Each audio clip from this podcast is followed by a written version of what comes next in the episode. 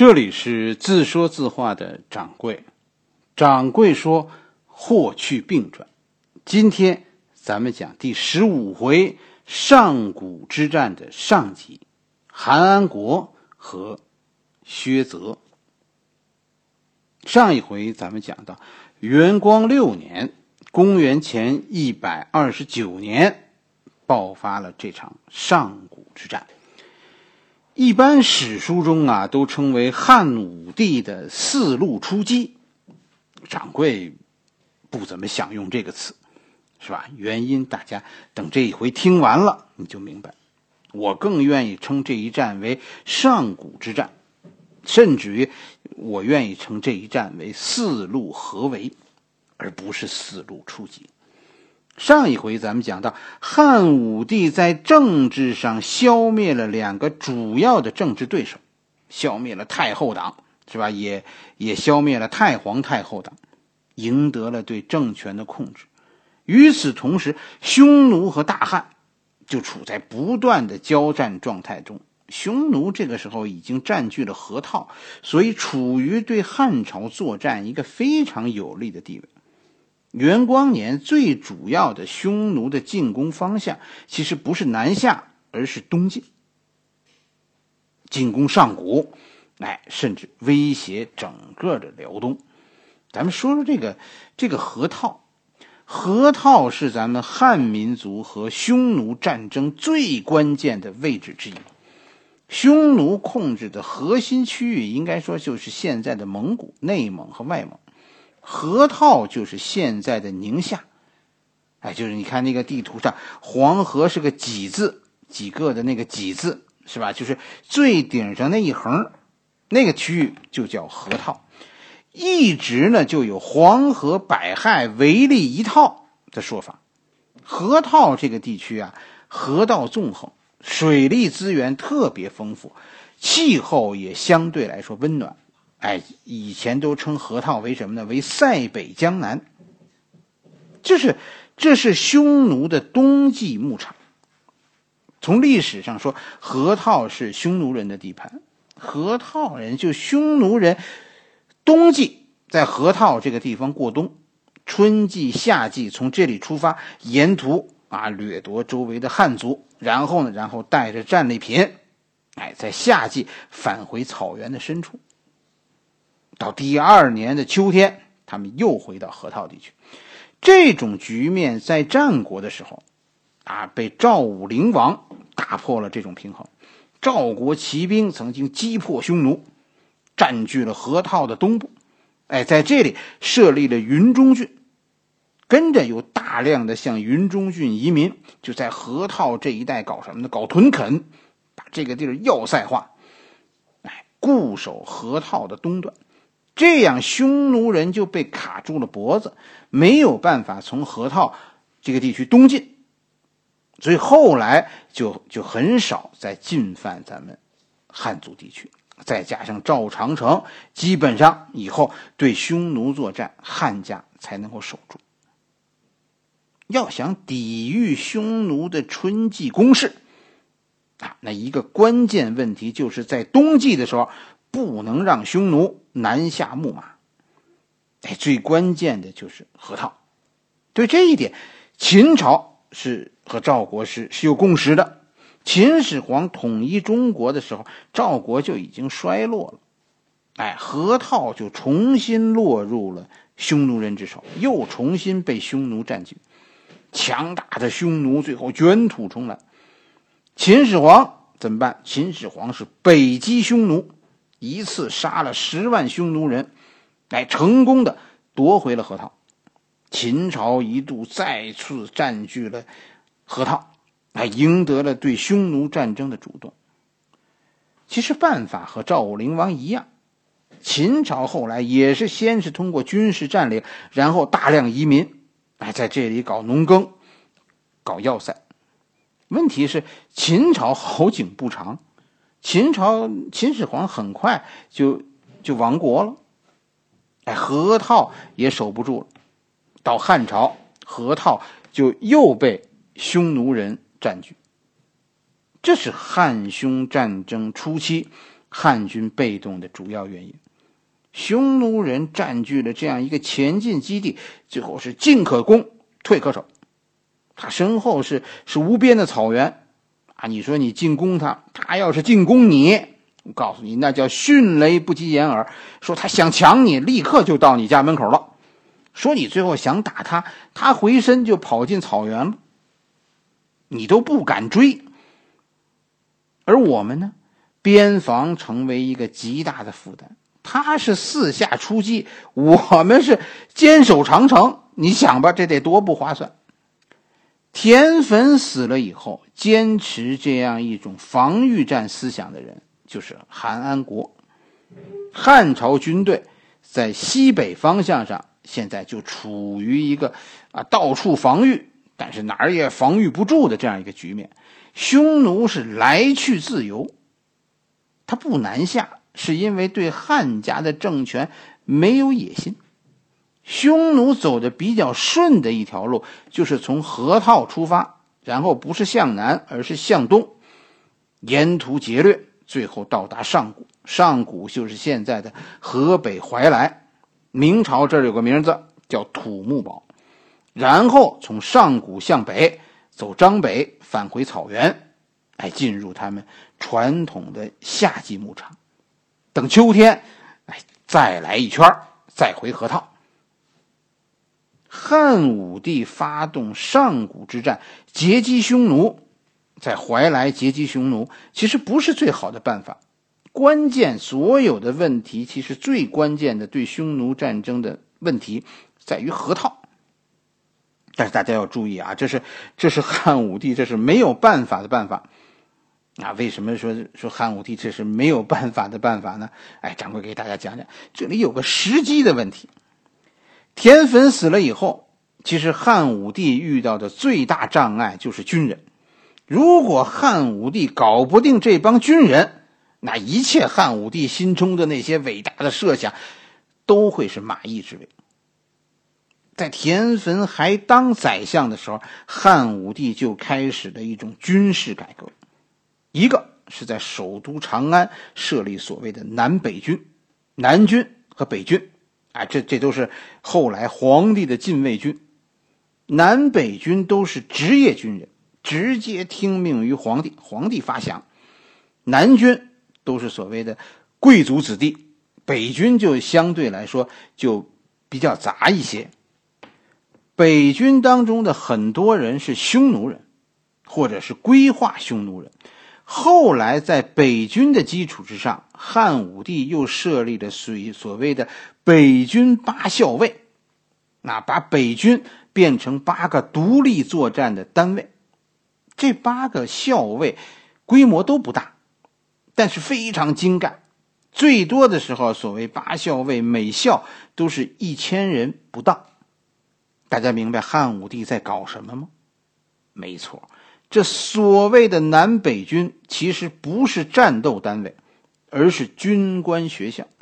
从这里走出了以后，卫青、霍去病带领的骑兵军团的军官。以后他们带领的骑兵，啊，这些中下层军官基本都来自于所谓的北军八校尉。就是这样。黄埔军校对于国民革命有多重要啊？这个咱们大家都知道。军队不只是只有将军，下级军官也是非常重要的。卫青和霍去病以后的军官，主要核心的都是汉人，但是这些汉人在北军期间长期和匈奴人一起训练出来的，他们对匈奴人的思想非常熟悉。汉武帝这个建立南北军，从基层干部开始重建自己军队的做法，真的是很厉害的。不仅仅是这样，汉武帝的谋略啊，还在于善于利用局面。我们说过，这个这个汉武帝这个人运气特别好。其实跟大家说，机会总是偏爱那些有准备的人。很多人是坐等机会，可是真正运气好的人，都是创造机会。哎，给大家讲个实例。田汾一死，局势其实非常混乱。你想吧，太皇太后党也好，太后党也好，虽然他们呃握着权力不放，挡住了汉武帝的路，但是在有一件事情上，他们是一样的，就是他们都是支持汉武帝当皇帝的。现在汉武帝把他们都搞掉了，谁支持汉武帝呢？这真的就是个问题了。说你靠这帮大臣，我觉得那你最好啊，还是还是回去看看汉朝那些大臣都干什么吧。汉朝的大臣们是不能当家的，只要汉朝这帮大臣当家，皇帝都不可避免的要年轻化、幼儿化，甚至于活不长。汉武帝啊，特有意思。他任命呢，他任命韩安国为代理宰相。韩安国这个人，在在历史上他是军人出身，但是他有一个特点，他不算汉朝的主流政治家。这是怎么句话呢？韩安国起家的时候是在汉景帝的时候，就是汉武帝的爸爸那个时候。汉景帝有个弟弟梁王，梁王曾经要争取当接班人来着。怎么句话？就是汉景帝死了以后，要传位给弟弟，兄终弟及。为什么会这样？因为这里不是有个窦太后吗？汉景帝的老妈呀。这窦太后就爱这个梁王，梁王是窦太后的老儿子。啊，窦家那个时候势力太大，汉景帝就搞不定自己的母亲，啊，一直就就在那儿跟着点头来着。最终，当然。当然，汉景帝还是厉害，是吧？不可能传位给弟弟。梁王后来犯了法，啊，被汉景帝制裁了。这个韩安国就是梁王的人。当年在吴楚七国之乱的时候，韩安国掌权的。韩安国是立了大功的，他带领当时的梁军抵抗住了叛军的围攻，在汉景帝为这个汉景帝平乱赢得了时间。而在这个兄弟闹别扭的时候，作为梁国军队的负责人，韩安国实际上是支持了中央，支持了汉景帝。军队不支持梁王造反，梁王要争这个皇帝的位子，但是军队不跟着动，那那就没有什么底气了。最终啊，兄弟和解，汉景帝算是赢了。以后的韩安国就受到了汉景帝的重用。所以大家，你只要经过仔细的分析，这个韩国的位置非常特殊，他有军队的背景，但是他又不属于主流的这个军官群体。皇帝是拿他当砝码用，平衡自己身边的这帮大臣。所以韩国的一生啊，特别坎坷，几上几下。汉景帝活着的时候呢，韩国算是过得还好；汉景帝一死，他就犯了法。然后呢？然后韩安国投奔了田汾，田汾帮着他再次控制军队。哎，这汉朝的好多事情都非常的复杂。田汾一死，韩安国成了代理宰相。可是不久，这个韩安国在一次仪仗活动中，也不知道怎么的，就从车上摔下来了，摔伤了脚。啊，这这个这个是一个意外，反正至少咱们现在没有证据说说这是一个阴谋。大家就看啊，韩安国这回摔瘸了腿，影响了多少事儿？要不怎么说汉武帝是个会利用机会的人？韩国受伤，偏偏就赶上皇帝要任命宰相，韩国都当了半年多的代理宰相了，是吧？汉武帝一直不说这转正的事儿，可是韩国这一受伤。这个宰相位置立刻就一定要马上确定下来了，韩安国于是失去了当宰相的机会。汉武帝是好言相劝：“你呀，安心养伤，你这腿不是瘸了吗？我实在没办法让你当这宰相。可是将来我给你留了一位置，就太尉。宰相当不成，你可以当这国防部长，你给我当太尉。”哎，韩安国后来还真的这腿养好了以后，就做了太尉。也就是在韩国养伤的这个时候，皇帝还干了一件事，哎，这就是指挥了一场战役——上古之战。这个时候，作为军队的总司令，韩国在在养伤，不能指挥，皇帝也也也就代替韩国指挥了这样一场战争。皇帝也没用传统的这些将军，而是启用了自己身边的这样一批人，国家的军队都都没有动用，哎，指挥上古之战的是皇帝，出动的是皇帝的御林军。可惜的是什么呢？是上古之战实际上是打败了，不但打败了，而且是汉军大败。皇帝是玩人的高手，这是祖传的，但是搞军事。这汉武帝啊，也也是慢慢来。这个时候还是去还是新手啊，这事儿不那么简单。这样，这个时候皇帝就面临危机了，是吧？你瞎指挥，结果呢？结果出了乱子。哎，皇帝开始危机公关，韩国算是临危受命，以太太尉的身份被派往上古前线。匈奴这个时候被激怒了，所以连续好几年都是都是对上古发动猛攻。韩国带领着大汉朝的国防军，连续和匈奴交战，最终呢，最终也战败了。这样皇帝就过关了。我是没打赢，我的御林军确实是败了，但是你们这些人也别指责我，你们也打不上，咱们算是一窝熊猫，谁也别说谁。韩安国后来因为败了，被降级，不久就死了。这怀来的冬天啊，据说也会是很冷的。所以大家看，这个上古之战其实背后是有故事的。这个故事就是皇帝是怎么拿下韩安国的。汉武帝是个大皇帝，历史对他的评价是四个字：雄才大略。对吧？掌柜跟跟大家说说他的成功。哎呀，其实背后的故事很多。这这汉武帝是个弯弯绕很多的人，他的故事绝对不是说表面上那么简单，要把很多事情结合在一起看，你体会一下这皇帝不好当。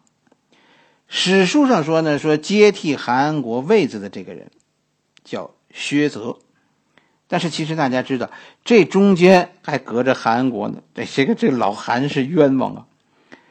韩子这个薛泽是谁呢？薛泽的爷爷是刘邦的家人，汉高祖刘邦的家人。咱们以前讲楚汉战争的时候，项羽不是有一段抓住了刘邦的老父亲和和刘邦的老婆吕雉吗？有那么一件事吧？这个薛泽的爸，薛泽的爷爷，那个时候一直就就跟在刘邦的老父亲身边。后来汉朝。建国以后，薛泽的爷爷被封侯，这爵位就一直传到了薛泽。你在史书中你看不到这个薛泽。作为大汉朝汉武帝的宰相啊，给他的评价就是四个字：默默无闻。这个人把所有的光辉都让给了汉武帝，因此他成为汉武帝一生九个宰相中。